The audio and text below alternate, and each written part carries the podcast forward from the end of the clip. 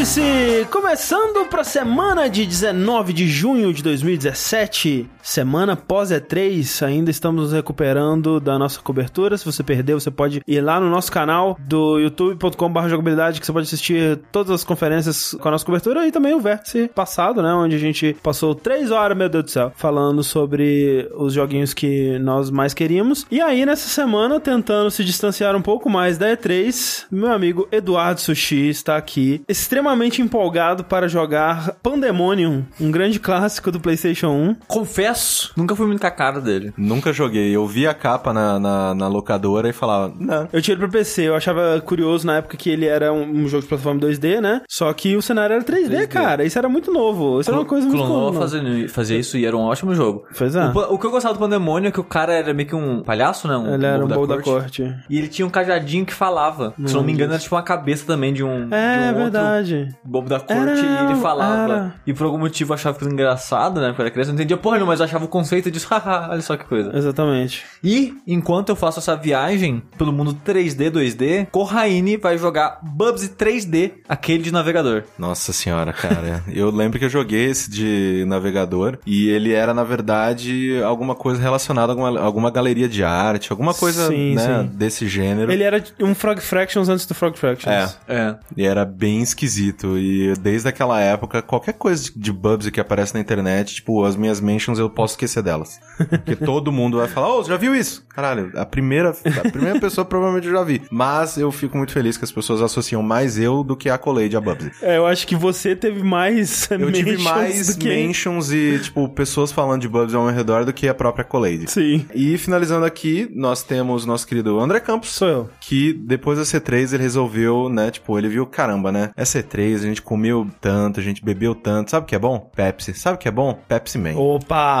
Go- Ó, eu gostava muito de Pepsi, Pepsi Man Man, é cara. legal, Ó, cara. eu acho que dos que a gente falou aqui, Pepsi Man é o mais legal. Então eu tô saindo vitorioso. Cara, E, e pior que eu, eu já achava ele escroto, eu não entendia, né? Que, tipo, por que que tá um cara gordo americano com legenda em japonês comprando Pepsi? Que Eu não entendia, sabe? Ele Eu achava a coisa mais absurda do universo Sim. aquilo na época. Só que eu achava divertido mesmo assim jogar. é, era na época que você tinha o direito de achar um runner divertido. A gente tá fazendo essa abertura com jogos velhos porque, por acaso, né, a gente vai falar só de jogos velhos nesse vértice, que é um programa, assim como todo o conteúdo de jogabilidade, viabilizado através das nossas campanhas do Patreon e do Padrim, né? A gente sempre gosta de lembrar vocês aqui que é, esse conteúdo que você está ouvindo, ele só existe porque pessoas como você vão lá mês após mês, talvez você também, vai lá mês após mês e contribui com valores a partir de um dólar ou um real. Quando junta tudo, Opa. dá um, Já- dá um dinheirinho legal que nos mantém. E eu fico muito feliz que as pessoas não deixam o PT cair, elas querem ver esse projeto continuar e estão votando com seus dinheiros. Então, se você gosta também do jogabilidade, sabe que não é fácil viver de jogos no Brasil. Ô, a gente tá rapaz. fazendo uma coisa muito impressionante, muito louca. Muito louca. E é tudo graças às pessoas que acreditam no que a gente faz. Então a gente agradece profundamente e chama você que curte nosso conteúdo, mas pensa, porra, legal o que esses caras fazem. Como eu poderia participar mais disso ou contribuir com isso? É só acessar lá o patreon.com.br jogabilidade ou padrim.com.br barra jogabilidade. E caso você esteja com pouco dinheiro, ou você, tipo, ajudava e teve que sair porque apertou, coisa assim, espalhe a palavra. É uma coisa que as pessoas elas esquecem, né? De que, tipo, são poucas as vezes que você gosta de alguma coisa você sai apresentando pra outras pessoas, né? Porque, Sim, sim. não sei, há alguma parte do nosso cérebro que meio que acha que todo mundo já conhece aquilo É. também. Porque se é tão bom, por que, que as pessoas não conhecem? Mas isso não é uma realidade. Então, chega um amigo, pega o celular dele, rouba. Pega mesmo, pega mesmo. Ah, destrava isso aqui, pra- isso aqui pra mim. Pega, instala um aplicativo de, de podcasts, baixa lá, coloca no feed de jogabilidade, coloca lá no feed de outros podcasts que você gosta e fala, se diverte aí no trânsito, lavando a louça, fazendo as coisas de casa. Ouve isso aqui que você vai gostar. Sabe que é bizarro? O Corraine falou de uma maneira meio que de zoando, de forçar a pessoa a ouvir, mas foi mais ou menos assim que eu fiz os meus amigos da de É? Natal ouvirem Ah, podcast. não, mas eu acho que é meio que tem que ser assim com podcast. Sim, Porque, tipo, se a pessoa não conhece nenhum podcast,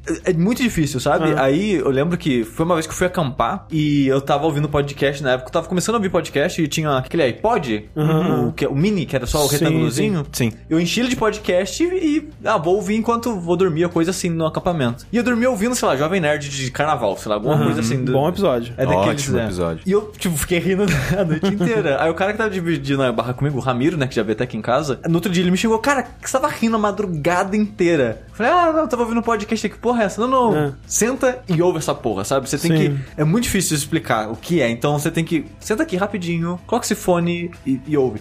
Então faça Exato. isso com jogabilidade com, as- com seus amigos. Sim, se você conseguir converter alguém, manda um e-mail pra gente, dá um oi aí, que a gente fica muito feliz sempre de conhecer novos ouvintes, novas pessoas. Mas indo então para o nosso bloco de joguinhos, que é o único bloco desse vértice, olha só que coisa incrível. Eu quero saber, Sushi, o que de velho você tem jogado nessa semana pós E3 que não saiu muita coisa nova? Antes do Sushi começar, eu só queria dizer que a gente recebeu um comentário no post de algum dos vértices passados comentando exatamente sobre isso, né? Que, tipo, que teve uma hora, se não me engano, que acho que foi o André que falou: ah, não, mas eu joguei algumas coisas meio velhas, mas Ah, sim. tem, tem o negócio do Zeitgeist aí que aí já passou Já do passou o tempo, tempo, e tal. é. Aí o cara falou: não, cara, vocês têm que comentar jogo velho mesmo, não fica preso só nesses jogos atuais e tal. Tipo, esse programa não é uma resposta a isso, porque Aham. meio que foi por acaso. Foi por né? acaso, é. Todos nós, assim, a gente parou. O que você jogou? Ah, eu joguei tal. Você jogou? Caralho, velho. Tipo, a gente não vai falar de nada que saiu. Também não tá saindo Não, é nada. porque também não saiu nada. É, é, esse mês de dia 3 normalmente não sai nada. Ainda bem. né? É. Tipo, tinha dois jogos de terror assim que eu poderia ter jogado, mas não sei se eu não tava com vontade nenhuma de jogar Não, eles. não. Então, né? Mas assim, é só deixando claro pras pessoas que assim, a gente tenta falar das coisas novas porque, né, pra aproveitar. A coisa acabou de sair, a pessoa quer procurar informação, Sim, se vale a pena de comprar, esse tipo de coisa. Mas o Vértice não é um programa fechado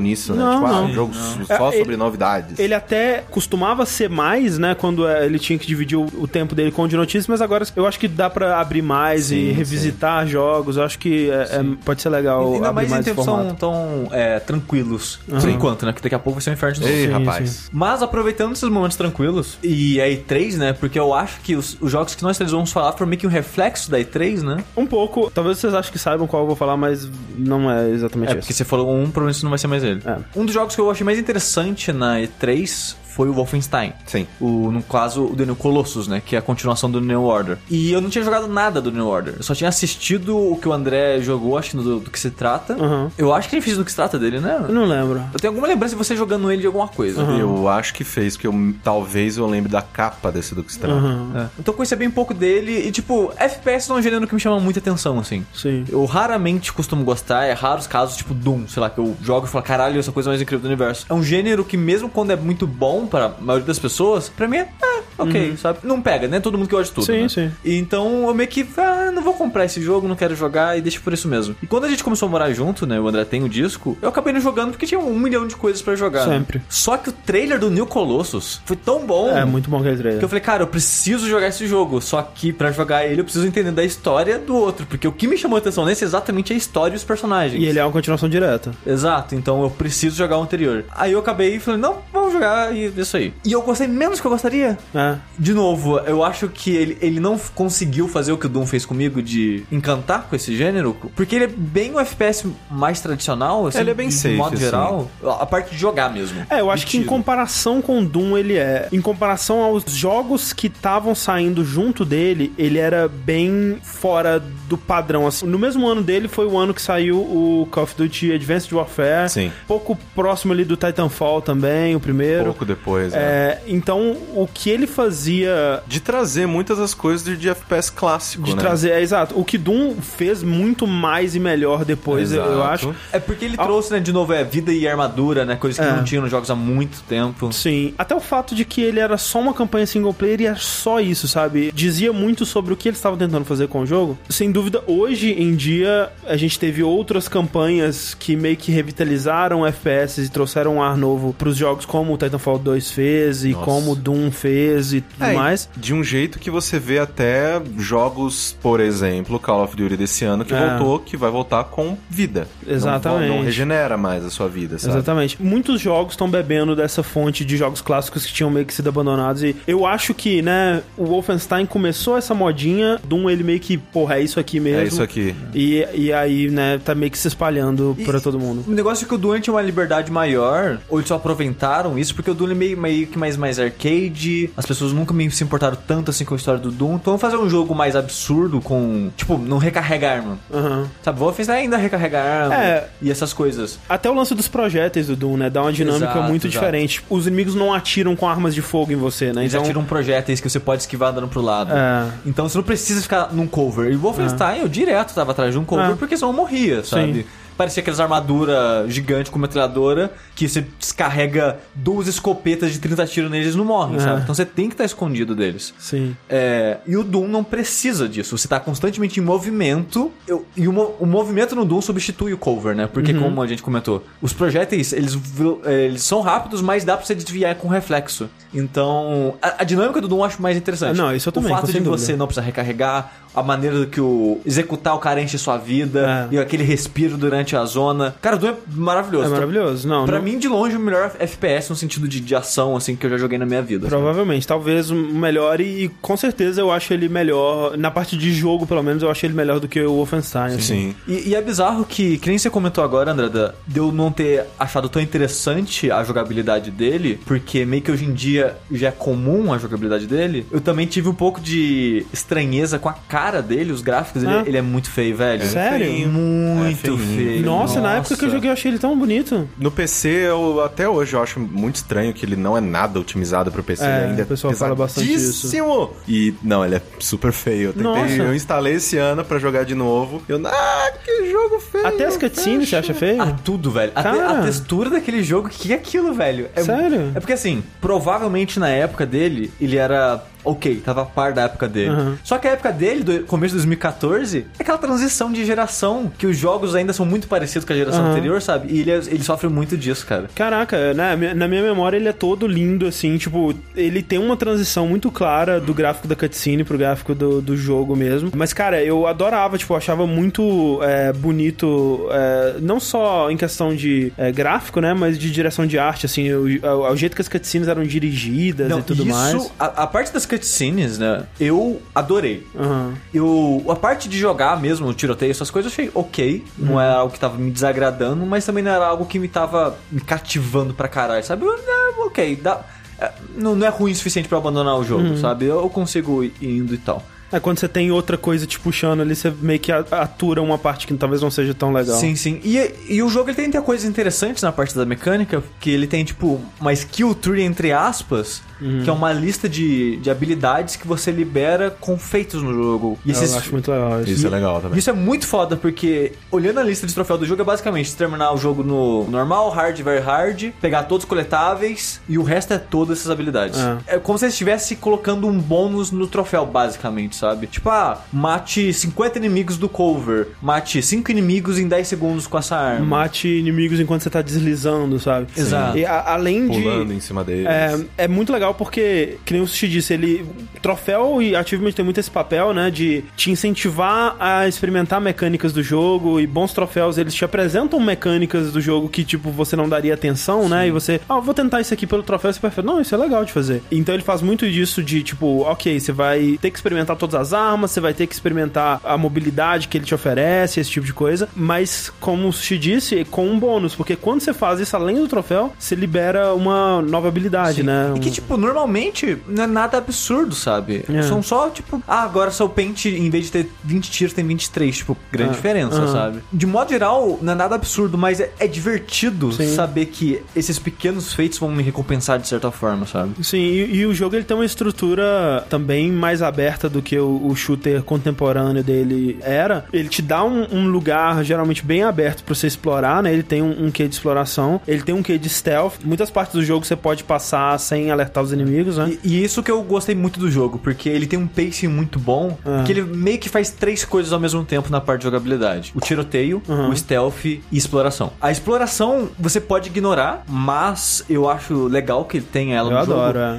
Porque assim, metade, um pouco mais da metade, talvez, dos combates do jogo começam em situação de stealth. Uhum. E se você matar o comandante daquela região no stealth, você libera no mapa um ícone que indica onde estão os coletáveis. Isso. Então você já entra na tipo, ok, como que eu chego no comandante no stealth pra poder começar a explorar essa área, sabe? É, e depois vai Guns Blazing. E se o cara te viu, cara, o jogo ele não é um jogo de stealth. Então a parte de tiroteio, esse personagem é muito capaz. Sim, tipo, não é sim. igual o Deus Ex, os, os dois últimos, né? Que o jogo ele tenta te apresentar como opção, mas, cara, você é tão frágil no tiroteio que meio que não vale a pena, sabe? Então, quem não gosta de stealth provavelmente não gosta de Deus Ex. Uhum. Mas quem não gosta de stealth, foda-se, sabe? É. No, no Você Wolfenstein, pode sabe? segurar uma metralhadora em cada mão, cara. É, vai. build de rifle. Cara, isso é uma delícia. Outra coisa, a- o, o Iron Sights, né? Você parar arma pra mirar nesse jogo é tão ruim que não vale a pena. Não. É sempre. a- a- aquele arquinho, né? Que você pode. é, Da, da mira pelo quadril, né? É tão bom e tão preciso, Preciso, é. que você não precisa mirar. É muito melhor você ter duas escopetas, duas metralhadoras, É. duas armas que seja, e segurar os dois gatilhos ao mesmo tempo. E tem algo muito satisfatório nisso. Você virar Sim. num cara, apertar o L2 e R2 junto e esvaziar as duas armas É. dele. É. Eu, eu acho o tiroteio dele muito gostoso, eu acho o stealth dele muito gostoso. Esse lance do- das, da exploração, né? Que, de novo, como muita coisa nesse jogo é uma versão light do que o Doom fez depois, né? De, de ter segredos e Sim. documentos secretos e coisinhas pra você achar É, e o tal. Doom, ele provavelmente bebeu muito do, do Wolfenstein, sabe? Ah. Do que deu certo nele. Sim. Isso da exploração, dos coletáveis, da, da maneira mais old school, digamos assim. E até é engraçado, eu, eu jogando ele, eu vejo isso. Ah, nossa, tipo... Tipo Doom. Tipo, é, do o Doom trouxe, melhorou Ah, esse ah. aspecto, melhorou esse aspecto. Mas até assim, em questão do combate que você falou do, do cover e tal, eu que gosto desse tipo de combate, de cover, eu gosto de FPS mais metódicos e tudo mais, eu gosto muito do sistema de cover dele, que é, Não, um, é, um é- dos melhores que eu já vi num jogo de sim, primeira sim. pessoa. Eu gostei muito disso, que eu gosto muito de jogos em primeira pessoa que tem um botão de você só inclinar a cabeça do Isso, é. personagem, porque eu gosto muito de stealth e de modo geral, os jogos que tem isso, meio que faz a máquina não te ver quando você faz Exato, isso, pra é. tipo, incentivar Aham. você a fazer. E esse jogo ele faz isso. Então quando você tá num coverzinho e você só dá uma, uma olhadinha assim com o L1, né, que Aham. quando você segura o L1, o seu analógico de movimentar é meio que um movimento de cabeça em 360 graus, sabe? Ah. Tipo, você consegue girar o seu corpo, você pode, tipo, deitar de peito no chão, ou ficar, tipo, na pontinha do pé, ou coisa assim, sabe? Você pode mexer o seu personagem assim, e eu acho isso muito foda. E, e é, é legal que essa mecânica de inclinar a cabeça, na maioria dos jogos que tem ela, ela é meio que ignorada, assim. Ela tá Sim. lá pra, como uma opção, mas raramente tem uma função de verdade. E no Wolfenstein ela funciona basicamente como um sistema de cover, né? Que você tá Exato. atrás da parada, você levanta com a arma e atira. Sim, o- os inimigos ainda vão te acertar, mas eles te acertam bem menos quando Sim, você sim. faz isso do que se só tiver parado em pé do lado do, do murinho, que seja. É, um jogo que tem isso é o Prey, que o L1 R1 dele é isso, Ah, você tá. olhar pros lados. E cara, eu usei, sei lá, três vezes o jogo inteiro, sabe? É, a maioria que tem no. Não, Wolfenstein é tempo todo usando. Tempo Sim. todo usando. E é muito boa a maneira que eles implementaram isso. Eu, eu gostei bastante disso. Eu gosto, né, do pacing que eu tava comentando da parte da jogabilidade mesmo. Eu gosto desse pace do stealth dele. Que ele é bem simples. Tipo, um tiro de pistola na cabeça você mata qualquer É. inimigo. É padrão. Tem um ou outro só que não, não morre. Tem a faquinha, que é a coisa mais OP do É, universo. é muito OP. Que a, a faquinha acertou no calcanhar do cara, o cara morreu. Muito bom, cara. E você quer, se o cara te viu, né, você entra no tiroteio e você sobrevive numa boa. Que pelo menos no normal, ele não é um jogo tão difícil assim. Não. Tem inimigos que são bem fortes e você vai morrer, tipo, piscou, morreu. E- Mas de modo geral, é um jogo bem tranquilo. É tranquilo e eu até recomendaria a pessoa jogar na dificuldade normal mesmo, porque ele é mais desafiador e né, vai ser mais tenso e aquela coisa toda nas dificuldades mais altas. Mas eu acho que no normal você consegue aproveitar muito da mobilidade do jogo também. Que eu joguei ele muito, como se te falou, duas armas na mão, saindo correndo, deslizando, pulando, que nem um maluco. E ele funciona muito bem, assim. Mas, falando um pouco, né, dos personagens da história, que a gente comentou um pouco, eu gostei muito. O, o jogo, ele tem muita personalidade. Sim. Tipo, as transições de cenas das cutscenes me lembra até um pouco do Guy Ritchie, quando ele era bom. Aham. Tirando a parte da cinematográfica, né, da- das cutscenes, os personagens são muito bons. É eles são bem impressionante, tipo- escritos, todo mundo é carismático. a história que eles conseguiram contar, assim, tanto no quesito de. né, não que seja difícil fazer um nazista te dar vontade de matar ele, mas, cara, eles fazem isso muito bem. Tipo, os nazistas que eles criam nesse jogo são muito escrotos e te dá muita vontade de ir atrás deles e se vingar e tudo mais. É, mas também, no questão, até, sei lá, até do próprio BJ, sabe, que é o, o protagonista, né, que é o, o protagonista clássico de Wolfenstein desde o primeiro lá de 92. Ele é um brutamontes Rambo, um exército de homens só e tudo mais, mas eles conseguem dar uma humanidade pra ele e uma até uma vulnerabilidade pra ele no- em certos momentos da história que eu não tava esperando, sabe? É, é aquela coisa, esse jogo não merecia. tipo, a série Wolfenstein talvez nem merecesse uma história tão bem feita e bem escrita e É, personagens tem- tão bons, né? Tem momentos até que são até um pouco poéticos, assim, tipo, ainda é o meu momento favorito do, do jogo, a hora que você tá no hospital, mas aquele começo que ele fala, de vez em quando é Natal, de vez em quando é Ano Novo, de vez em quando é aniversário de alguém, que é basicamente descrevendo quanto tempo tá passando e ele não tem ideia, porque Aham, ele tá aham. num, num pseudo-coma, É, num é. estado meio vegetativo, estranho, e tipo, e é tão, é, é- é tão bom, assim, quando, tipo, não bom, né, porque é um puta momento desgraçado, assim, que, tipo, a galera chega, começa a matar todo mundo e tal, quando ele fala, ele, ele levanta da cadeira de, de, de, roda e, tipo, e esfaqueia o cara lá e tal. Você fala, vai, filha, vamos, Aham. vamos. Tipo, esse, esse pessoal cuidou de você, esse pessoal, sabe?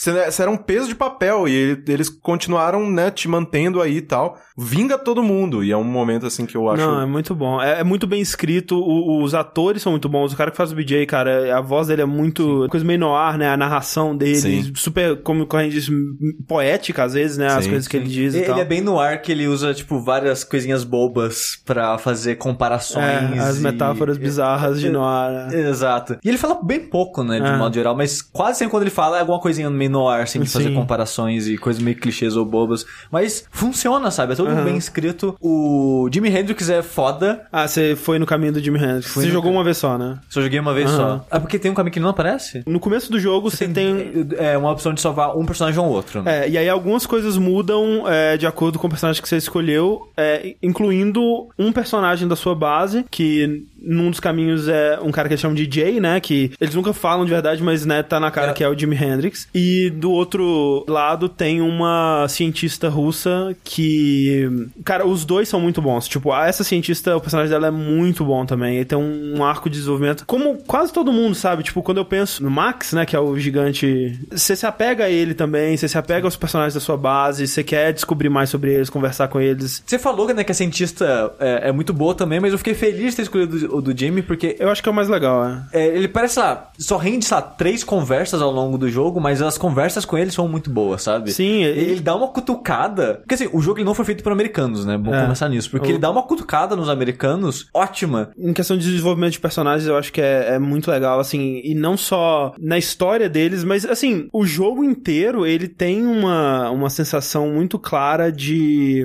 de uma visão, né? É uma coisa que é difícil de se apontar é, especificamente, assim, mas é aquela sensação de que, tipo, tudo tá ali seguindo a mesma visão, né? Desde a parte artística, a jogabilidade, a história, os personagens e tal. É um jogo que ele tem alguma coisa a dizer, né? É um jogo que ele quer contar uma história, ele não quer só ser o novo jogo dessa franquia e, e cavalgar nesse nome famoso que as pessoas reconhecem, Tanto né? que eu sinto que ele poderia se chamar qualquer coisa. Ele calhou de ser Wolfenstein. Exato. Eu tava vendo, lendo um pouquinho antes da gravação e parece que meio que foi esse o caso mesmo. Uhum. Ele meio que Sim. ganhou o nome Wolfenstein porque a Machine Games, que foi o estúdio que fez o jogo, que são ex-membros da Starbreeze, Exato.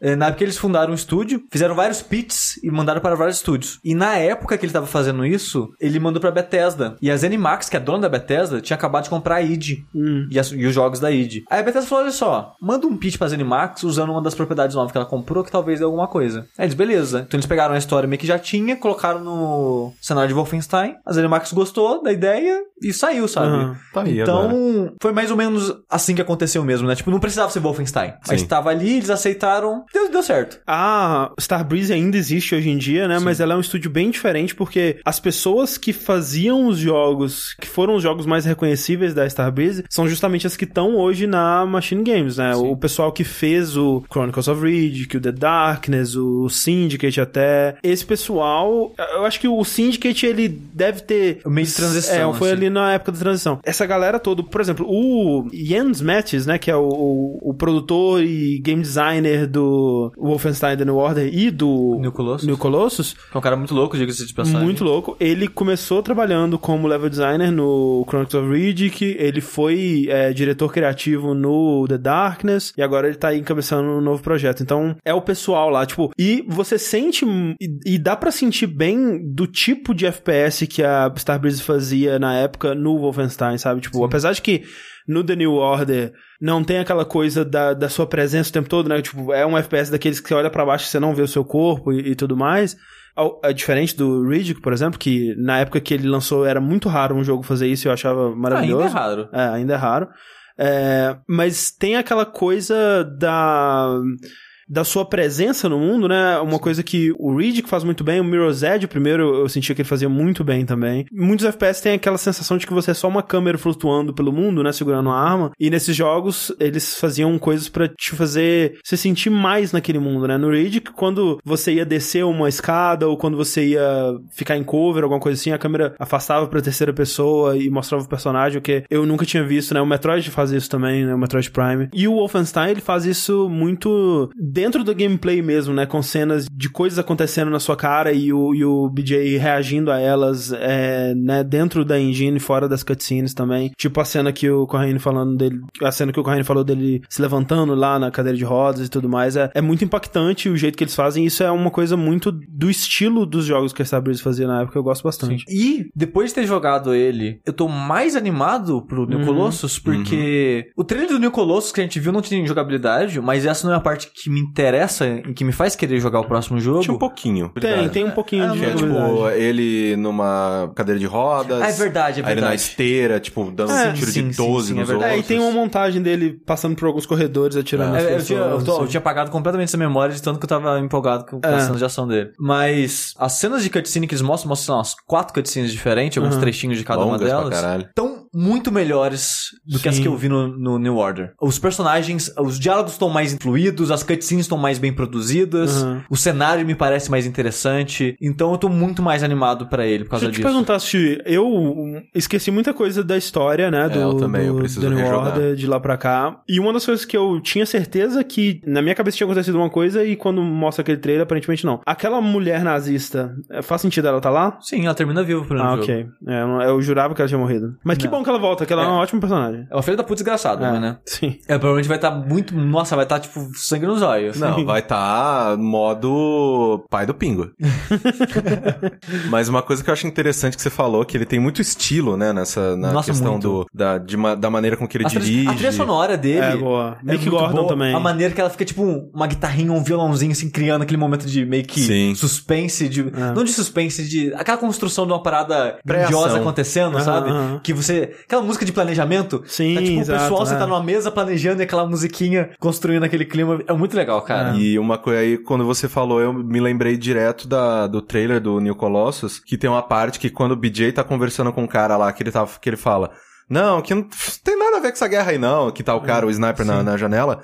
Tem uma hora que o BJ fica puto, ele pega a cadeira e joga na câmera. E a câmera reage à Ah, cadeira, sim. como se ela tivesse tomado uma cadeirada. E, tipo, são é, detalhezinhos tontos, assim. Só que, tipo, que legal, assim. É, é estilo, é um negócio que, né, o pessoal tá buscando muito de diretores, né, mais descolados, assim. Cara, até a cena de sexo, sabe? Eu acho que o New Order, ele, ele- pelo menos na minha memória, talvez eu assistisse hoje eu, vou achar ruim, Awkward pra caralho. awkward, mas, né, geralmente é super awkward e tipo, você fica tipo, meu Deus do céu, que, que essas pessoas estão fazendo? É, e nesse é o cara, ok, uma cena sexo. É bem rápido, bem rápido. é tipo 10, nem 10 segundos, Sim. 5 segundos, sei lá. É bem rapidinho e meio que constrói a relação dos dois personagens, você Sim. se preocupa muito com eles. Sim, sabe? sem dúvida. Querendo ou não, reflete no trailer Opa. do New Colossus também. Olha aí, Sim. quem diria? E te- tem uma cena muito, é muito bonitinha os dois. Ah, Junto. Que tem uma hora que ela tá tipo, eu, eu preciso que você é, pegue isso, isso e isso pra eu resolver uma parada. E tem uma coisa muito importante.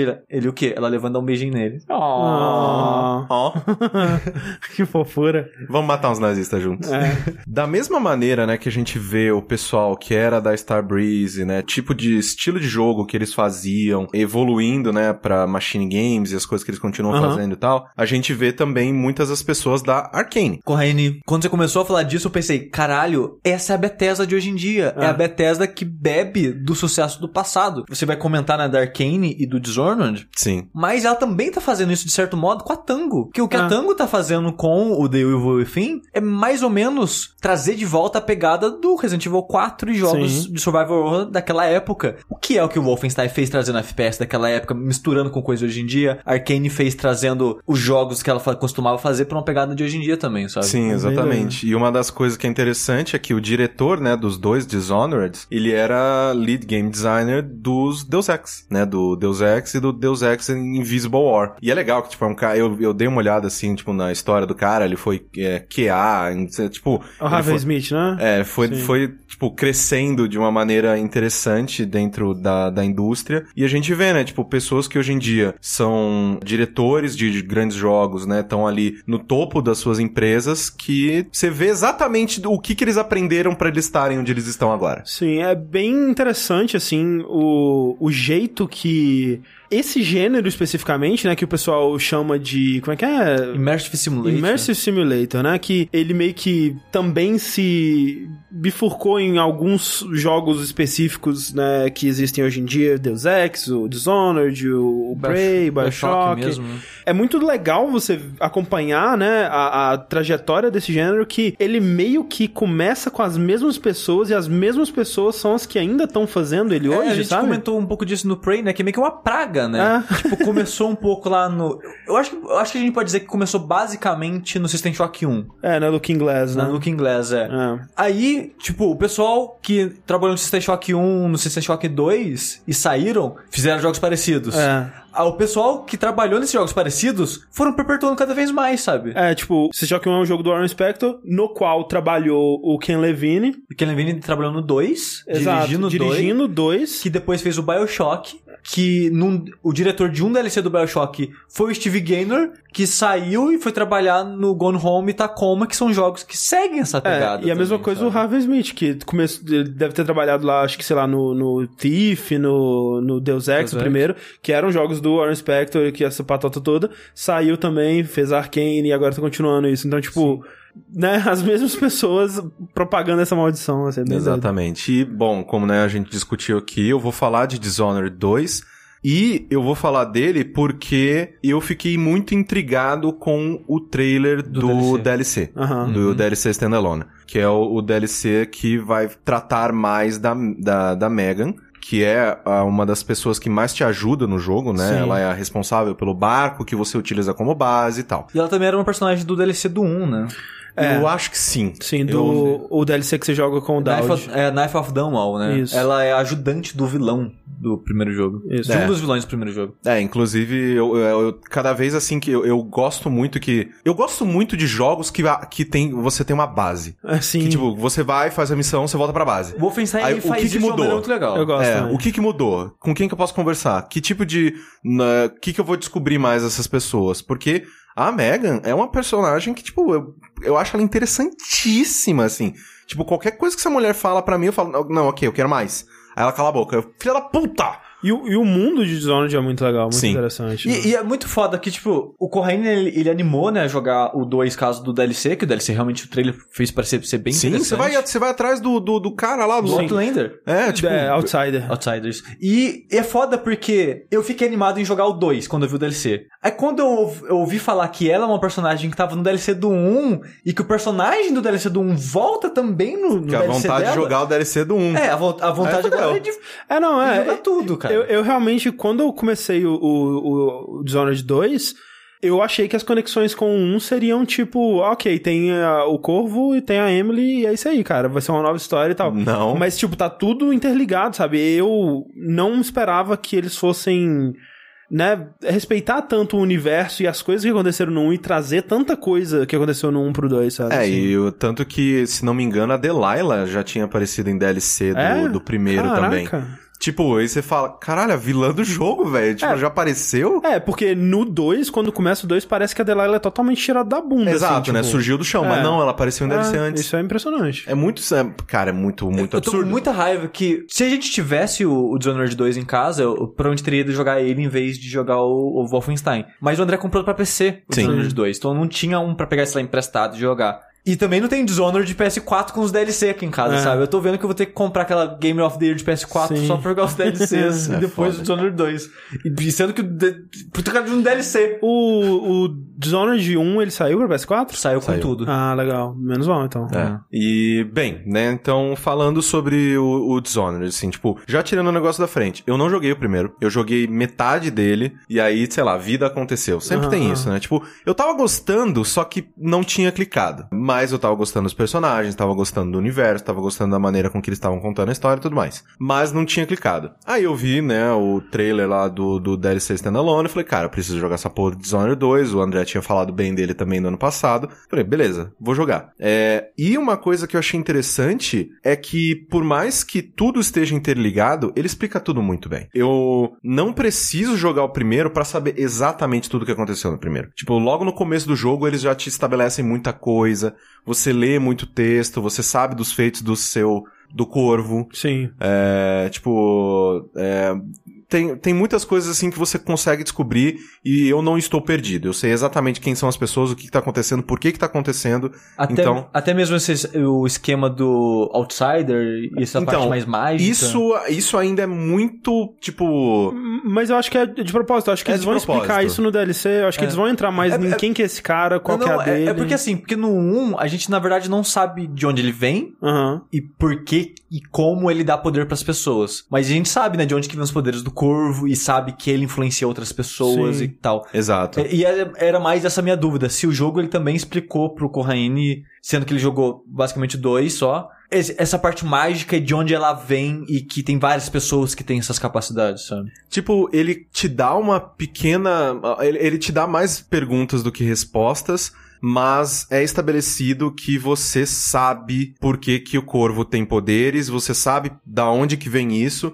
Tanto que quando você é chamada pra esse lado. Você tá jogando com a Emily, então. Sim, como o André né, lembrou agora, eu já eu ia passar direto. Você pode escolher no começo do jogo se você joga com a Emily ou com o Corvo. Todo mundo joga com a Emily. Sim. Eu falei, cara, eu, eu, eu acho, tipo, um ponto de vista mais interessante nessa briga. É. E são poderes diferentes caso você já jogou o primeiro. Exatamente. Exato, é, eu escolhi justamente por isso. Ah, ok, já joguei com o Corvo, eu quero saber como é que vai ser com a Sim. Emily. E aí quando a Emily ela é chamada, né, para o Void, né, para esse lugar estranho, ela não tá assustada. Ela sabe que ela sabe o que é aquilo. Uhum. Tanto que o, o Outsider, ele fala, tipo, ah, agora é a sua vez. Sim. E ela não fica, ah, que, que é isso? Onde que eu tô? Não, tipo, ela, Sim, sim. ok, tipo, vambora. Ela, ela sabe aonde que ela tá se metendo. Eu, eu não joguei, não, que eu falei, só joguei o primeiro, mas eu chuto que no final das contas, o, o Outsider, ele é aquele, aquele gatinho do, do Madoka, que ele vem encher o povo de poder por motivos nefastos que a gente não sabe ainda, mas Ah, ele tá manipulando todo mundo. Por algum motivo. Eu também acho Sim. que sim. é. Provavelmente, porque ele dá poder pros dois lados. É. Sim. Mas assim, vamos lá. No jogo, né, que nem eu falei, começa com você, a Emily, ali já com seus, sei lá, vinte e poucos anos, Sim. como é, imperatriz, porque você era a filha, né, da, da imperatriz anterior, é, e ela é morta no começo do primeiro jogo. E no primeiro jogo, eles, é, o corvo é como se fosse o segurança dela, né, o, Hum, o, guarda-costas. pessoal- o guarda-costas, exatamente, é o Kevin Costner dela. E quando eles chegam no lugar do, do crime, tá ele segurando o corpo dela, todo sujo de sangue, ah, foi você. E aí, no o primeiro jogo todo é o corvo tentando pegar o responsável de verdade e limpar o próprio nome. Exato. Primeiro jogo acaba, ele consegue. Tanto que começa você, como imperatriz, a, a Emily, e o corvo numa vida real, né? Você tá lá, você vai sentar no trono, é o aniversário da morte da sua mãe e tudo mais. Então é todo um, é um evento, né? Na, na cidade. E aí chega o conde de Serconos, que eles fazem bem isso, assim, eles colocam um mapa, né? Da região toda, você sabe exatamente onde que é o teu reino. É, isso é bem legal porque o, o primeiro, eu não lembro se tinha um mapa do mundo, né? Mas você ficava só em Dunwall, né? Que é a exatamente. cidade que é basicamente a Inglaterra, né? Desse mundo. é, Exato. É, né, bem, bem baseado na arquitetura da Inglaterra, essa coisa toda. E o 2, ele faz um bom trabalho de mostrar. Olha, é, Dunwall é só isso aqui, né? Tem mais uma caralhada de lugares no mundo e tal. Você sabe se vai- é pra outras nações até? Então, o 2 ele se passa em outra nação, em outro lugar. Que Exatamente, É, que é de onde o corvo vem, é a nação natal do corvo. que é Karnaka. Aí chega, né, esse- o, o Luca Bell, que é o, o- novo duque de Serconos. Ele fala, ah, vem aqui prestar minhas, minha, minha, sei lá, minhas condolências, meus respeitos, né? Você tá, sabe, sabe besteira, né? Que, tipo, tá lá, mulher sentada no trono, chega um cara, baixa, ah, que bom, que legal, danana. E só que ele fala, ah, mas eu trouxe uma surpresa. Tá aqui comigo a Delilah, Copperson, que é a sua tia e é a imperatriz de verdade. Porque seguindo a linha de sucessão, se a sua mãe morreu, ela tem que assumir o trono. E aí rola um coup, né? Uhum. Que é, rola um golpinho, Golpinho gostoso. rola um golpe de estado, e aí todo mundo se volta contra você, é, e você, né, tipo, é presa e tudo mais. É, e é um início bem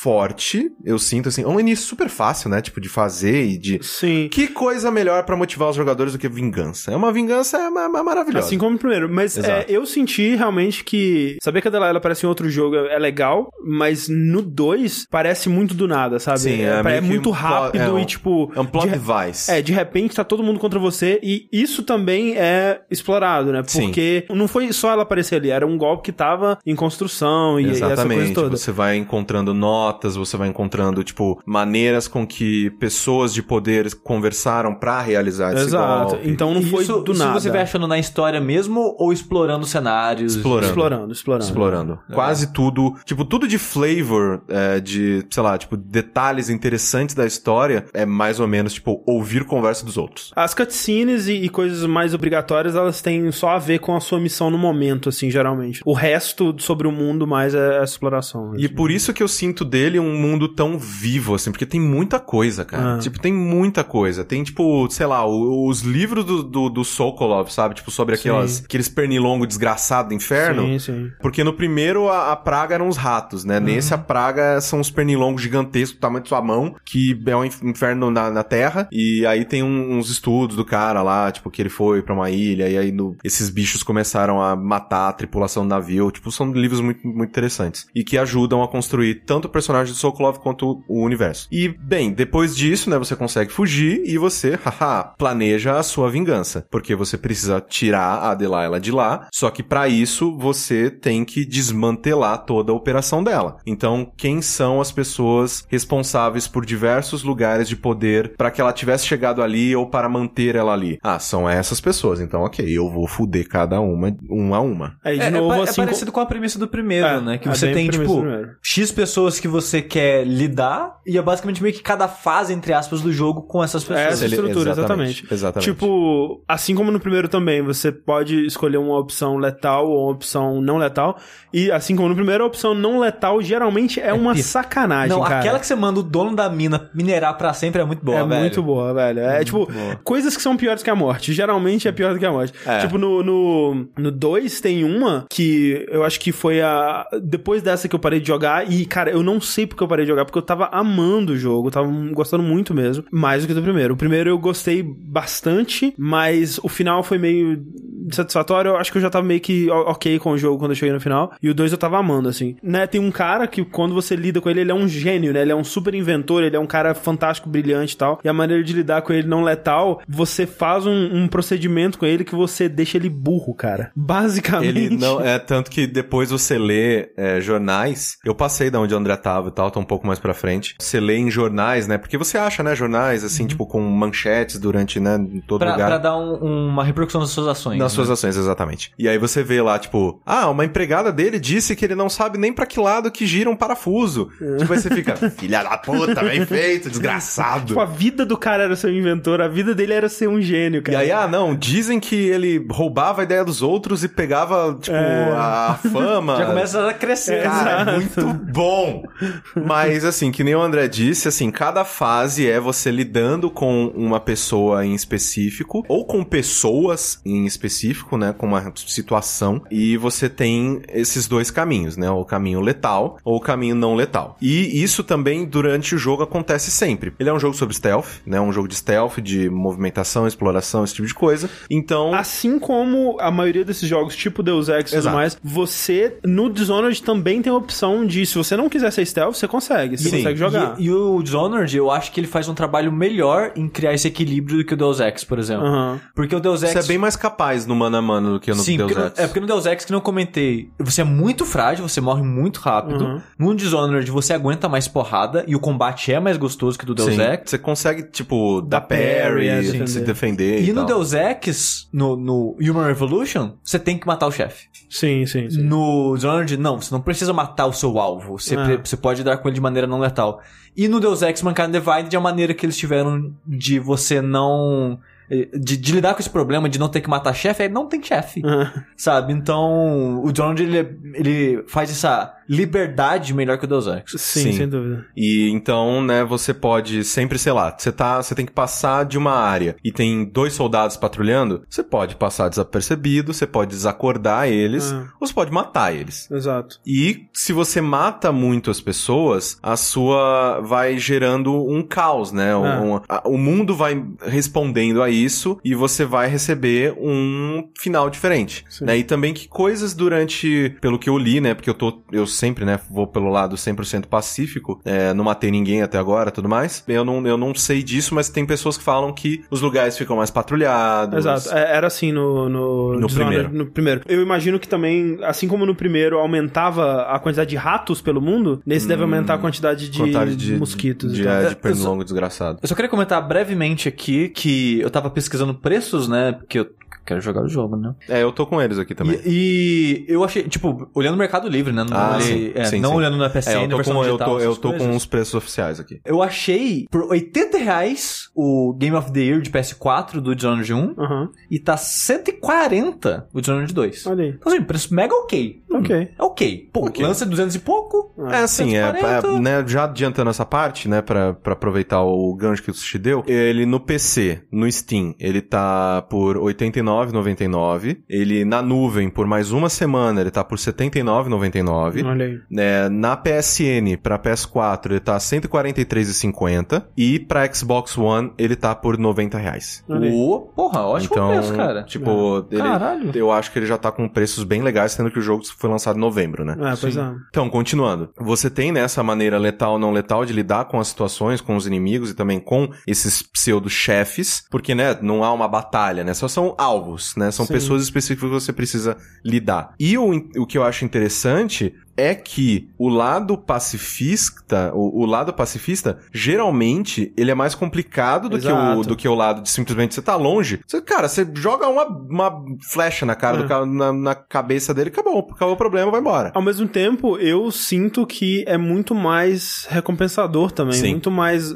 Eu acho, pelo menos, tipo, muito sem graça você chegar e dar uma espadada no cara. Exatamente. É, assim, na verdade, eu, nesses jogos, Deus Ex e, e outros jogos que me oferecem essa possibilidade, se possível, eu gosto de entrar e sair sem deixar nenhum rastro É, que eu nem tiver dormindo. É, tipo, nem interagir com as pessoas se eu puder. Aí eu, porra, tipo, eu fui o fantasma. Eu- As pessoas nem sabem que eu- o que aconteceu, Sim, o, o Hitman tem isso. É, né? exato, é. Que, se não me engano, acho que é Ghost mesmo. É, exatamente. Que é, é sempre a forma mais difícil e raramente eu consigo. Às vezes, né? Geralmente, ah, foda-se, vou desacordar esse cara aqui que tá foda. É foda porque o meu. Eu gosto de fazer isso também que você comentou, mas como ele é bem difícil fazer isso, eu Ah. acabo cedendo pro meu lado completionista, que é eu vou fazer todo mundo dormir nessa porra. É, ninguém, eu- vai, ninguém vai estar acordado aqui. Eu vai jogo tipo, chegar assim. o cara pro próximo turno e, cara, aconteceu. É, não, e tem também um certo prazer em você desacordou todo mundo, agora você tá correndo pelo cenário Sim. livremente, tipo, foda-se, não tem nada mais. É, é assim que eu jogo. Eu desacordo todo mundo e depois eu, tipo, nossa, que delícia, velho. Agora eu posso olhar tudo. É. Tipo, ah, aquele lugar ali, eu posso olhar, É. eu posso olhar. É, o lado ruim de, de jogar do jeito que eu jogo é que você não pode. Você não tem liberdade. Não tem muita liberdade pra explorar e tal. Exato. Mas uma das coisas que eu mais acho interessante no Dishonored é que ele te dá a opção, quando você fala com o Outsider, ele fala, você aceita os poderes ou não. Ah, é verdade, é. E aí você pode jogar o jogo todo sem poderes. É. E, por isso, ele tem tantas rotas pra tanta coisa. pra, É. tipo, todo cenário, ele tem no mínimo três saídas. Sim. Tipo, ah, você pode, sei lá, usar o seu poder, né, o Blink, né, da Emily, que, tipo, tem outro nome, né, mas é o Blink, né? Diferente que ela não teleporta, ela tem um tentáculo que puxa. Exato. ela, é, né? é, Você pode, né, ir por cima, pelos candelabros, por exemplo, É. se você tivesse poder. Mas se você não tiver, você. Ou se você tiver outro poder, você pode ficar do tamanho de um rato e ir pelos, pela tubulação. Mas, se você não tiver, tem aquela janelinha aberta. Sim. Que aí você pode, né, dar aquela É, saída. eu, eu acho que um exemplo bom disso é quando você chega é, em Karnaka, é um momento que você sai por uma janela e você dá de cara com a- aquele lugar que tem tipo um rio no meio da, da cidade e você tem que chegar do outro lado Aham. pra fazer alguma coisa. Aquele lugar é tão aberto e ele é tão, tipo, ele é um, ele é um hub de uma cidade mesmo, assim, é um, é um, é um recorte da cidade relativamente pequeno, mas ele é tão grande e, tipo, você pode entrar basicamente em todos os lugares e como eu tinha, né, a habilidade de me puxar, eu fui, tá, tem um poste aqui no meio, pulei em cima do poste, pulei em cima de outro lugar e atravessei e cheguei no lugar que eu queria. Mas eu, sabe, depois eu fui explorar e, cara, a quantidade de possibilidades que tem lá embaixo, sabe, pra você fazer. Tem tipo um, um carrinho é, fazendo uma rota que você pode se esconder nele. Tem, cara, é os caras, nossa, a, a quantidade de detalhe que, que eles colocam no mundo é impressionante. E não só de possibilidades, né, mas como você estava dizendo, de histórias, né? É Sim. tão, cara, eu, eu acho que é o jogo mais gostoso de explorar que eu já joguei. De Exatamente. Você entrar numa casa e eu vou descobrir a história da- dessa casa, né? Exatamente. É algo que o Sushi falou muito no, no Deus Ex também, no Mankind Divided. E é curioso porque, tipo, eu joguei Dishonored, não joguei Mankind Divided, o Sushi jogou Mankind Divided, não jogou Sim, Dishonored. aí a gente não pode falar. Qual que é melhor? Qual que faz Exato. melhor? Porque eu acho difícil um jogo que faz melhor do que Eu- o Dishonored 2 Pelo faz, que você sabe? tá falando, eu acho que Dishonored faz um trabalho melhor é, no escopo do jogo inteiro. Aham, Porque o Deus Ex, ele tem a cidade dele, e a cidade é isso que você falou agora desse recorte. aham. Você pode entrar em praticamente todas as casas que tem lá e ver da vida de todo mundo. E todas as lojas tem, tipo, duas, três entradas. Aham. Que no começo isso não faz sentido. Por que, que tem tanta entrada secreta numa loja? Mais pra frente vai fazer sentido. Só que nas missões em si, que você faz fora das cidades, é um pouco mais fechado. Você tem Ah. menos opções de, de exploração, sim. O jogo ele tem que, né, dar. Ah, o cara comprou a habilidade do pulo. Então vamos dar algo pra ele usar o pulo. Ah, o cara não tem um pulo. Então vamos deixar um caminho normal. Então tem essas opções, assim. Sim. Mas não tem tanta coisa pra você achar lá, sabe? É. São só, tipo, caminhos diferentes mesmo. O, o Dishonored, ele tem a cidade e, né, a cidade dele eu tenho certeza que é menor do que a do Deus Ex, porque ele tem, justamente,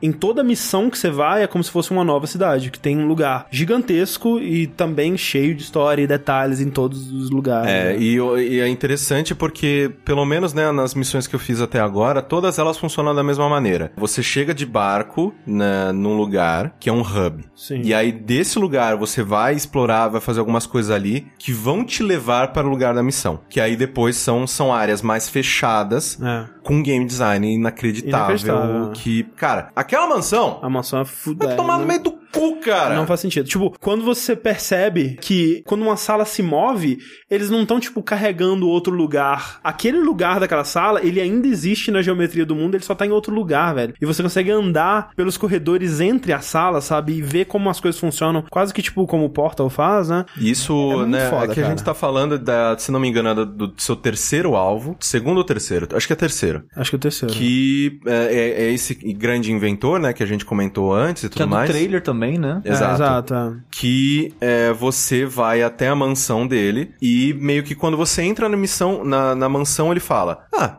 quero ver você me achar. E aí você fala: "Pff, Quero ver você me achar. É uma mansão, cara. Eu subo a escada, tô aí, imbecil.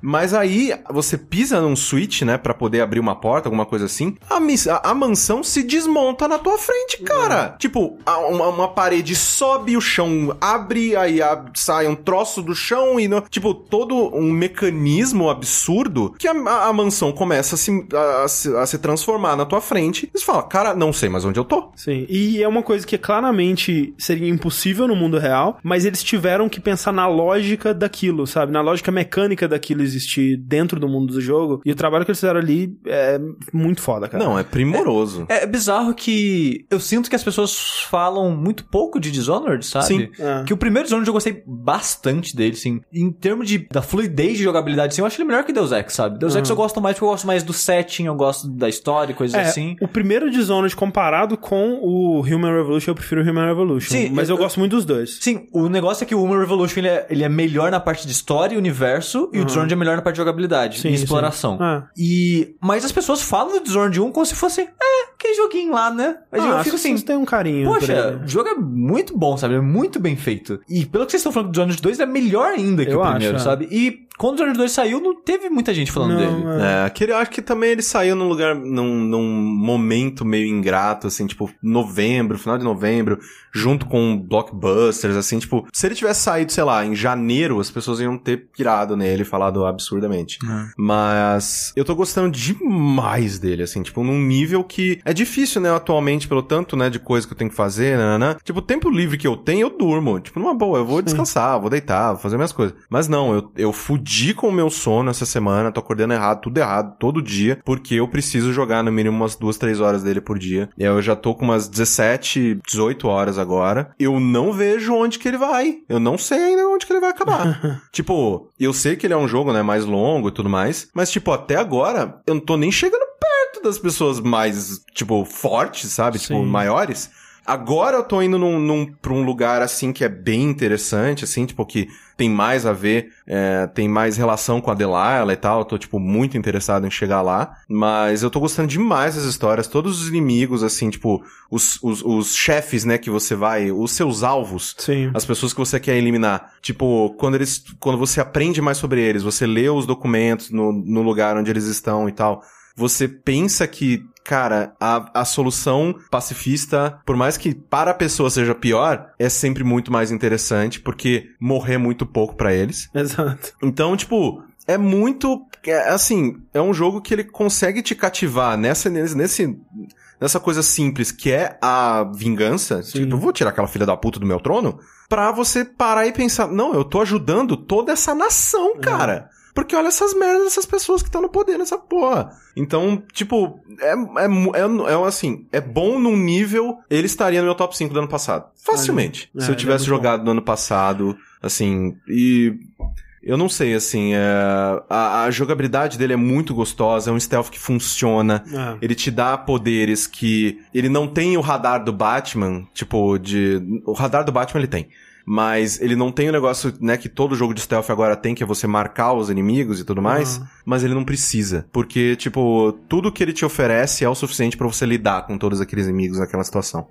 Então, é um jogo que, que nem o André falou, explorar é muito gostoso. Cada lugar que você acha, caralho, aquela janela tá aberta, eu preciso entrar ali. Exato. Tipo, então eu tô adorando, adorando, adorando, assim, tipo, eu, eu sinto que nem o Sushi falou e umas pessoas comentaram comigo no Twitter. As pessoas não falam tanto de Dishonored, assim, tipo, quanto elas deveriam. Eu sinto, assim, depois de jogar o 2 agora, da maneira com que eu tô jogando e da maneira com que ele tá construindo e level design de alguns lugares. Depois da mansão tem uma como se fosse um, um- uma, uma outra mansão específica que é o Covil das Bruxas. E, cara, lá também, assim, tipo, porque ele muda as coisas. Porque as bruxas, elas não precisam ficar pelo, porque, né, é, tem, né, esses poderes das trevas e tudo mais. Você tá acostumado com inimigos que tem uma rota no chão. Uhum. As bruxas, elas teleportam, cara. Então, tem uma bruxa no candelabro. Como é que você lida com essa porra? Você vai chegar atrás dela? Como é que você vai chegar atrás dela? Sim. Tipo, então ele vai comer, ele vai colocando cada vez mais. É, os próprios robôs da, da mansão, né? Exato, eles, enxergam na frente e atrás. É. Como é que você lida com isso, É, sabe? E também que uma coisa que é legal dele é que ele tá apresentando várias missões em que você tem que pegar uma pessoa e levar até um, um lugar.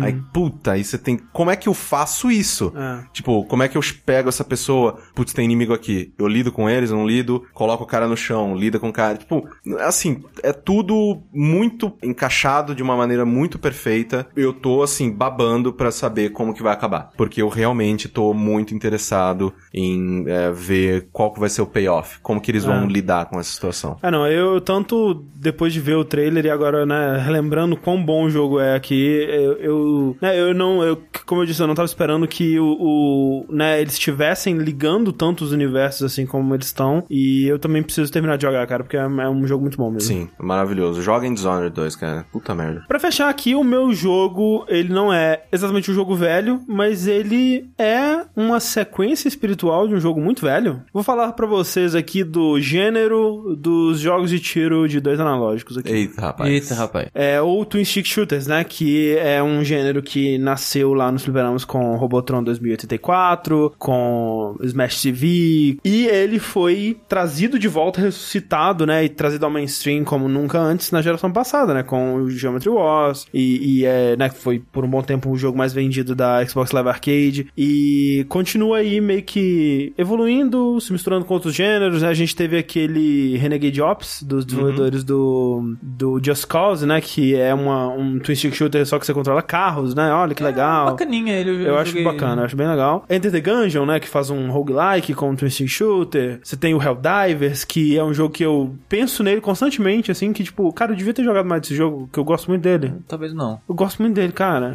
Toda vez que eu jogo ele, eu falo, cara, esse jogo é muito bom, velho. Qual que é o Helldivers mesmo? Aquele que é de quatro pessoas, mas você pode atirar nos amiguinhos. Você aí tem um a capinha, você gira e... é, Ah, rola eu essa gosto capinha. muito de como esse jogo parece, mas jogando ele parece mais complicado que ele deveria, talvez? Então, é, ele é bem isso. Ele, tipo, ele tem muita coisa, assim, né? Ele é, É. um jogo bem denso, mas Ele eu é do gosto. pessoal do Mágica, né? Tem até É, os comandos pra você executar as, as paradas. Sim, sim. Exato. Um que eu joguei muito, muito, e é da empresa, que você vai falar, né, hoje, foi Dead Nation. Dead Nation, exatamente. Caralho, como eu joguei Dead É, Nation. Dead Nation, eu acho que eu cheguei a platinar ele, mas eu não tinha gostado tanto dele. Eu joguei em É. co-op e foi uma das, Ma- uma das coisas mais De- legais. Dead assim. Nation e o Alienation são é, os dois jogos que eu não gosto muito dessa Alienation eu empresa. não joguei, mas um desses que eu joguei pra caralho e eu gostei muito. Super Stardust. Super Stardust, cara, Sim. é muito bom aquele jogo. É, porque assim, uma, uma empresa que continua fazendo esse tipo de jogo atualmente é a Housemark, né? Que fez, como o Sushi disse, Super Stardust, né? O Super, o Super Stardust e o Super Stardust HD, né? Que é o, a versão do PlayStation 3. Fez o Dead Nation, o Alienation e outros jogos aí que não são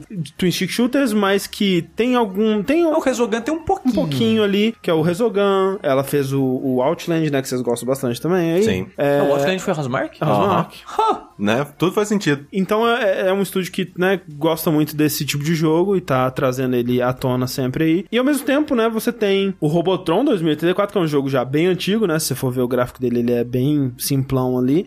É, lançado nos no começo dos anos 80, é, que é um dos maiores responsáveis por esse gênero, e você tem como criador dele o Gene Jarvis, que é, né, ele fez o Robotron, ele fez o Smash TV, ele depois saiu dos Twi- Twin Stick Shooters pra fazer a série Cruising USA lá e tudo mais. E meio que parou por ali, sabe? Ele. Ele tava voltando a fazer jogo agora, não tava? É justamente, porque ele é, continua envolvido com o desenvolvimento de jogos de uma forma mais acadêmica, é, dando aula, professor de faculdade, essa coisa toda. Mas eis que ele retorna ao desenvolvimento de jogos, fazendo uma parceria com a House, com a Housemark para desenvolver Next Machina. Ah, então é esse o jogo que ele tá. Exatamente. É, então é uma parceria aí do cara que meio que inventou os Twin Stick Shooters com um dos estúdios que Perpetuam. perpetuam esse, esse gênero. Então eu acho um casamento perfeito aí do, do- das coisas. E o Next Machina saiu é, essa semana, né? Sim, pra sim. PS4 e PC.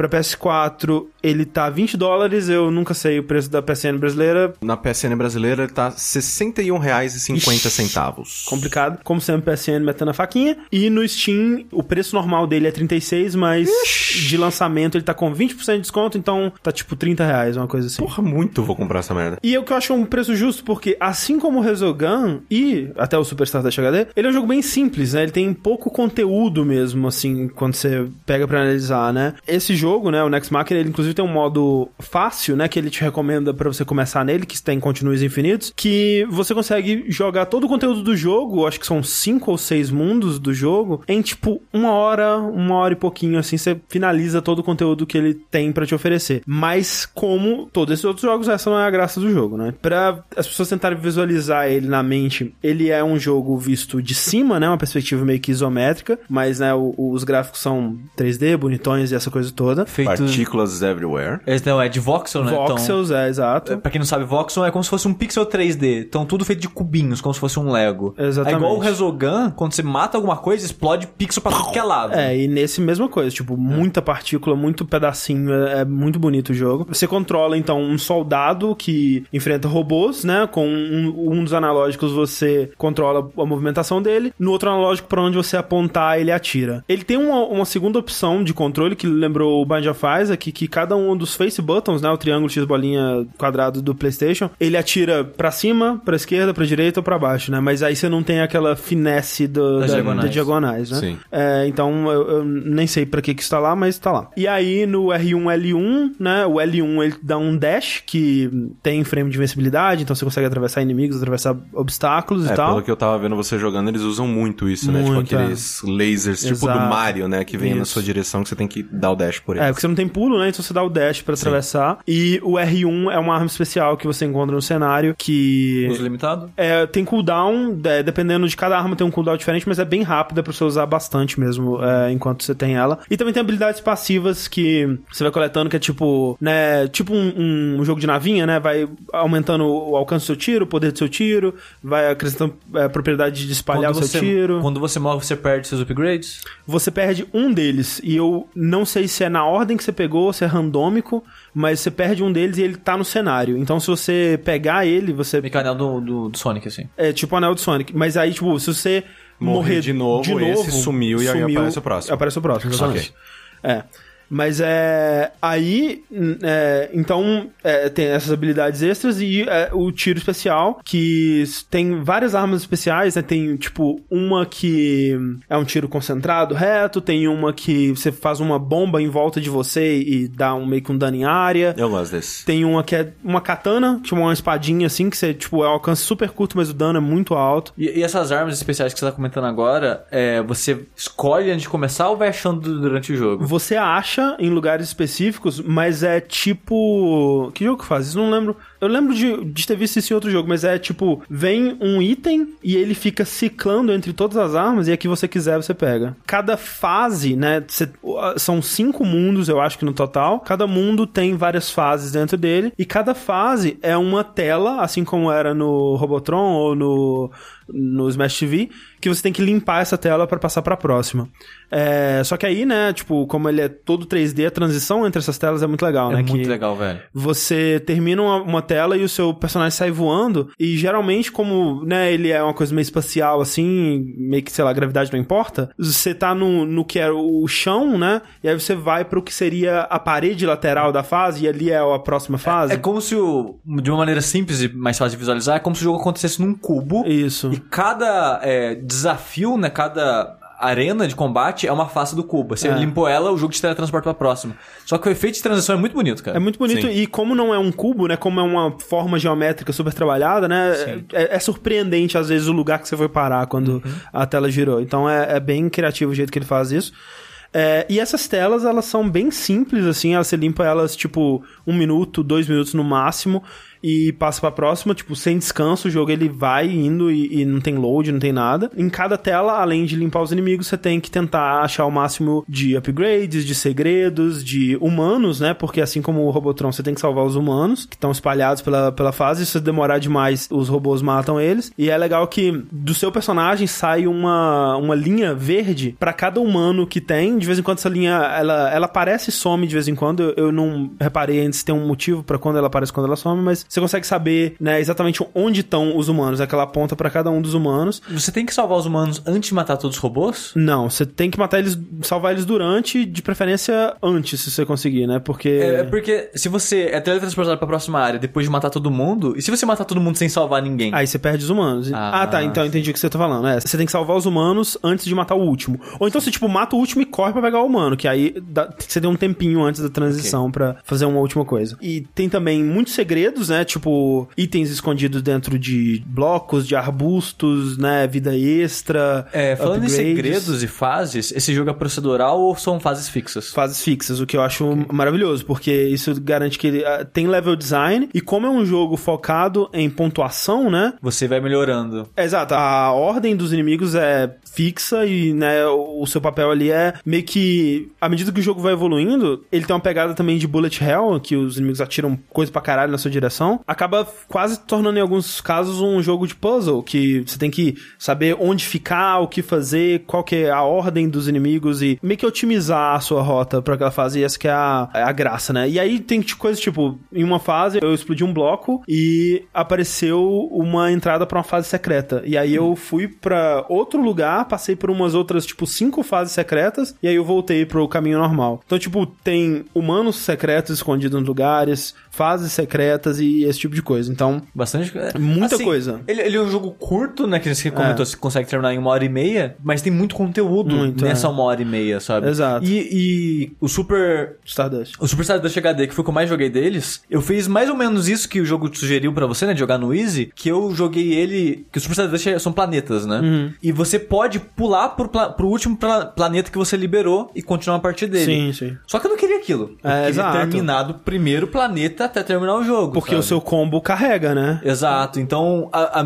quando eu tava jogando ele, tipo, eu terminei, né, no começo, né, aprendendo, assim, pulando os planetas, mas falei, não, eu vou terminar do começo ao fim. Sim. E fiquei batendo cabeça lá dias e dias até conseguir, sabe? Uhum. E, e eu gosto, né, de jogo mais arcade, pontuações e tal, então foi bem satisfatório pra mim. E eu tô, agora, agora que você tá explicando esse jogo, ele parece bem legal, cara. Não, ele é bem legal e, e ele faz algumas coisas que, né, por exemplo, o Corraine ele tava falando que ele odeia o jogo de navinha que você perde tudo quando você morre, né? Ele faz umas coisas bem legais, que, tipo, durante a fase você tem vidas, né? É, o ideal, né, se você quiser fazer o maior high score de todos os tempos, é você ir do início ao fim sem morrer nenhuma vez. Mas quando você perde uma vida, você não perde tudo. Tipo, você perde alguns números do seu multiplicador, acho que 3, por exemplo, você tava com 7, você vai pra 4, é, 4x, né, que você vai aumentando seu multiplicador. Como eu disse, você perde um dos seus upgrades, a, a sua arma, esse tipo de coisa, mas você consegue coletar ela ali no, no- na fase. Tem uma punição, mas é nada absurdo. né? Exato. E aí, se você perder a- todas as suas vidas, aí realmente tem que começar do zero, né? Ou, por exemplo, no modo easy, que tem continues infinitos, você pode continuar de onde você parou, mas aí o seu, sua pontuação é totalmente resetada. Aí você começa do zero. Então, né, pra quem tá atrás da pontuação, tem que conseguir com, essa, com esse número de vidas. E é fácil encontrar vidas espalhadas pelo, pelo cenário, tem bastante até. Né? Então, assim, quando você termina um, um mundo e ele te fala, ó. Aqui, quantos humanos você coletou do total, quantos, é, sei lá, transmissores você destruiu do total, quantos segredos você destruiu, você encontrou do total. É sempre tipo, cara, tem muita coisa que eu não vi, velho, que eu não consegui, que eu não cheguei. Então ele tem mu- muito, muita exploração. E as fases, como eu disse, né, por serem, por terem level design e não serem procedurais, ele consegue fazer coisas bem únicas com cada uma, né? Tem muitas, como o Corrêa disse, que é tipo, é, por exemplo, uma parte de plataforma de você ir no, desviando dos lasers e tal. Tem uma que vem uma, tipo uma bola do Indiana Jones correndo atrás de vocês, tem que correr antes que ela te esmague. E é bem divertido de, de ir otimizando o seu placar, sabe? Tipo, depois que eu zerei ele no, no Easy, né? Eu comecei, ele tem alguns modos diferentes, que tipo, tem um modo arcade, que é tipo no Super Star 2, você vai do começo ao fim e, e zera. Tem um modo que chama, acho que Arena, que aí ele te dá condições específicas pra cada fase, né? E a primeira que tem aberto lá é uma pontuação específica que você tem que fazer pra conseguir medalha de ouro, prata ou bronze. E é tipo, é difícil, cara. Tipo, na, me- na melhor pontuação que eu fiz no, no- na fase, eu fiz tipo 3 milhões. E pra conseguir a medalha de ouro, você tem que fazer tipo 5 milhões. E eu, caralho, cara, eu fui muito bem. O que que eu. Sabe, eu preciso encontrar todos os segredos, eu vou ter que encontrar tudo que tem no jogo pra eu conseguir a medalha de ouro, sabe? Então é bem desafiador. E aí depois ele vai abrindo, tipo, umas que tem tempo, umas que os inimigos são mais rápidos e, e aumentando a dificuldade dessa forma pra quem quiser. Então, apesar de ter pouco conteúdo em si, ele faz muito com esse pouco conteúdo, né? Então é é um jogo que. Né, pra quem gosta desse tipo de jogo, é, ele é muito bom, cara. Ele é muito gostoso de jogar, ele é muito bonito e. Legal, cara. É, Você tá animado pro próximo jogo deles? Que a Housemark já tá pra sair outro jogo deles também, Sim, né? aquele 2D, Sim, que é de plataforma 2D. que é um nome horrível. É um nome. Eu sempre esqueço Fall o alguma coisa, alguma coisa Fall. Matterfall. Matterfall. É. Isso. Que falaram que parece um pouco de Mega Man, sabe? Um jogo de plataformação, assim, É. na pegada de Mega Man. Ele, foi o que eles mostraram na E3, né? Foi. Sim. É, ele parece legal, assim. É difícil, porque o mesmo Next Machina, quando você vê um trailer dele, é difícil entender o que sim, tá acontecendo, sim. sabe? E às vezes, né, esse daí também, as mecânicas dele são interessantes e, e, né, vale a pena jogar, mas não dá pra saber. Mas tá em um estúdio que é interessante, tipo, ficar de olho nele. Sim, ele é muito competente no tipo de jogo que ele faz. né? Exatamente. Exato. Ah, Só que eu- só, só ver o tanto de Resogun que todo mundo jogou no começo do PlayStation É que 4. a- a Plus e Só tal, né? tinha ele, basicamente. É. né? Mas, é... Pra fechar aqui, como sempre, vamos pros lançamentos da semana que vem, né? Lembrando que agora a gente fala, né, como o podcast ele sai na quinta, a gente fala os lançamentos da próxima semana pra você ficar atento aí ao que vai É, sair. faz mais sentido. Exato. O que, que a gente tem nesse time? A gente tem, André, dia 27 Hum. de junho, é o Valkyrie Revolution. Terça-feira. É, que era o Valkyrie Chronicles Azure, Azure Revolution. Isso. Só que pra cá eles resumiram e ficou Valkyrie E- Revolution. E eu acho que é até melhor porque não, a pessoa não vai achando que é um Valkyria Chronicles. Exatamente, Porque que é um jogo não de é. estratégia. É. Porque, exatamente, não é um jogo de estratégia. Saudades. Sim. Ah, Dizem aí que é meio que um Musou, né? Vamos É. descobrir. Ah, sim, pelo que eu vi dos trailers, ele tem uma pegada, assim, tipo, de. é, um, um pouquinho de estratégia, mas ele é um RPG de ação. No dia 27 sai uma atualização pra Diablo 3, né? Que a Atualização Blizzard... sim, né? Pra comprar, né? É, mas tipo, que a Blizzard ela preparou, né, o Necromante pra Diablo 3, que era a classe favorita de muita gente no Diablo 2. Sim. É, Todo mundo jogou adolescente, né? Tu não quer ser Ed com uma roupa feita de ossos e invocar zumbis, né? por favor, né, gente? Afinal de contas, né? Então, eles estão aí implementando o Necromante pro Diablo 3, que sai no dia 27. Exato. Tem também, né? Não sei se alguém se importa, DLC do Prompt, Final Fantasy XV. É verdade. E sai também pra PS4 e PC um Danganronpa Another Episode Ultra Despair Girls, não sei que porra é essa. É, é, ele, é ele. Que é tipo um prequel do. do, Danganronpa tem um milhão de, de spin-offs. Eu não então, entendo, É cara. um desses spin-offs. Muita coisa. Vai sair o 4, não vai? O 4? Não, não, Acho que é o três, três, três. o V3. Mas, só- exatamente, mas só que ele chama V3 para não confundir com o Anime 3. Que o Anime 3 não é o jogo 3. Jesus. O Anime 3 é a continuação do 2. E o V3 não é necessariamente uma continuação direta do 2. É outro jogo. É uma loucura. O 2 é o que passa lá na, na ilha, né? Na, Eu não joguei. Havaianos, caralho, que tem a, a, a- a- tem a ursa, a ursa moça. Sim, Cara, sim. A Ne- como é que é mesmo? Esqueci o nome dela. Cara, Isso aí. eu preciso muito jogar Danganronpa, a gente tem os dois primeiros, eu preciso jogar essa porra. Eu comecei o primeiro, tava gostando pra caralho. Eu passei o primeiro trial, só que aí, né, eu... eu, Eu fiz é isso vida, também, né? mas eu não tava gostando pra caralho. Tava achando meio esquisito, na Eu tava verdade. gostando... mas- Eu acho, eu- ele é tão esquisito que eu tava achando muito legal. E dia 30, para o PS4, Crash Bandicoot Insane Trilogy. Agora vai, puta que pariu! Ô, rapaz! platina deliciosa que vai ser essa. É, ninguém se importa, né? Ô, eu não devia, mas eu tô muito. Cara, eu tô Nossa, muito ansioso pra jogar Tô Crash. muito animado pra jogar essa merda, velho. Caralho, cara, eu fico vendo a empolgação de eu, eu vou tentar, né? Eu vou dar uma chance, mas Você é. não vai gostar. É que eu não tenho, né, a Não, eu, conexão. cara, com, eu só quero jogar Crash de novo. E agora com, com um gráfico que não vai me fazer vomitar. com Crash peludinho. Eu- Eu só quero fazer 100% no Crash 2 e receber um troféu por isso, porque eu já fiz isso há mil anos atrás e não ganhei nada. Exatamente, eu fiz 103% no Crash 3, não ganhei um, eu ganhei um dedo no meu cu. Exato, que quando vocês falam isso, eu falo, duvido. Então agora vocês vão poder fazer e ter como provar. Exatamente. Exato. E Nossa, difícil demais os time, time trials. Time cara. Trials é difícil pra caralho. Nossa. Você viu que eles estão fazendo. Eles fizeram comercial com o Crash bonecão, que nem o. Que nem é o antigo, primeiro é. antigo. Muito bom, cara. Eles estão fazendo direitinho. Então, Então. tomara que, né? Não deixe puto os fãs. É, tomara que venda também, porque eles falaram que se vender, eles trazem o Crash Team Racing também. Exatamente. É, eu acho que esse- esses remakes, se eles se derem bem, eles podem né, continuar fazendo. Que nem eles estão fazendo com o Shadow of the Colossus. Não devia estar fazendo com o Shadow of the Colossus. Mas eles estão fazendo com o Shadow of the Colossus, então, né? É a vida. E é isso, esse foi mais um Vértice. Enquanto o próximo não chega, eu sou o André Campos. Eu sou Eduardo Sushi. E eu sou o Caio Corraine. Até a próxima. Falou! Tchau. Até semana que vem.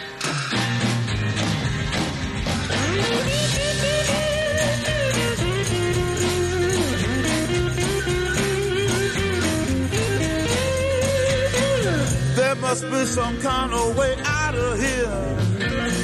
Say the joker to the thief. There's too much confusion. I can't get no relief. Businessman there, drink my wine. Plowman, dig my earth. None will ever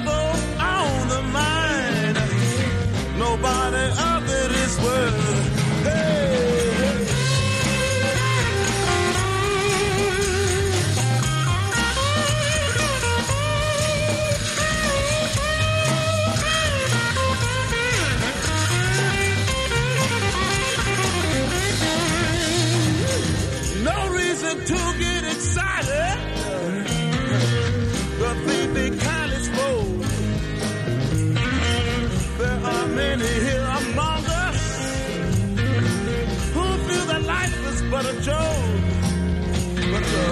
but you and I, we've been through that.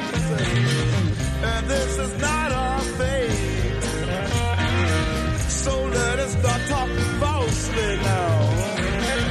The hour's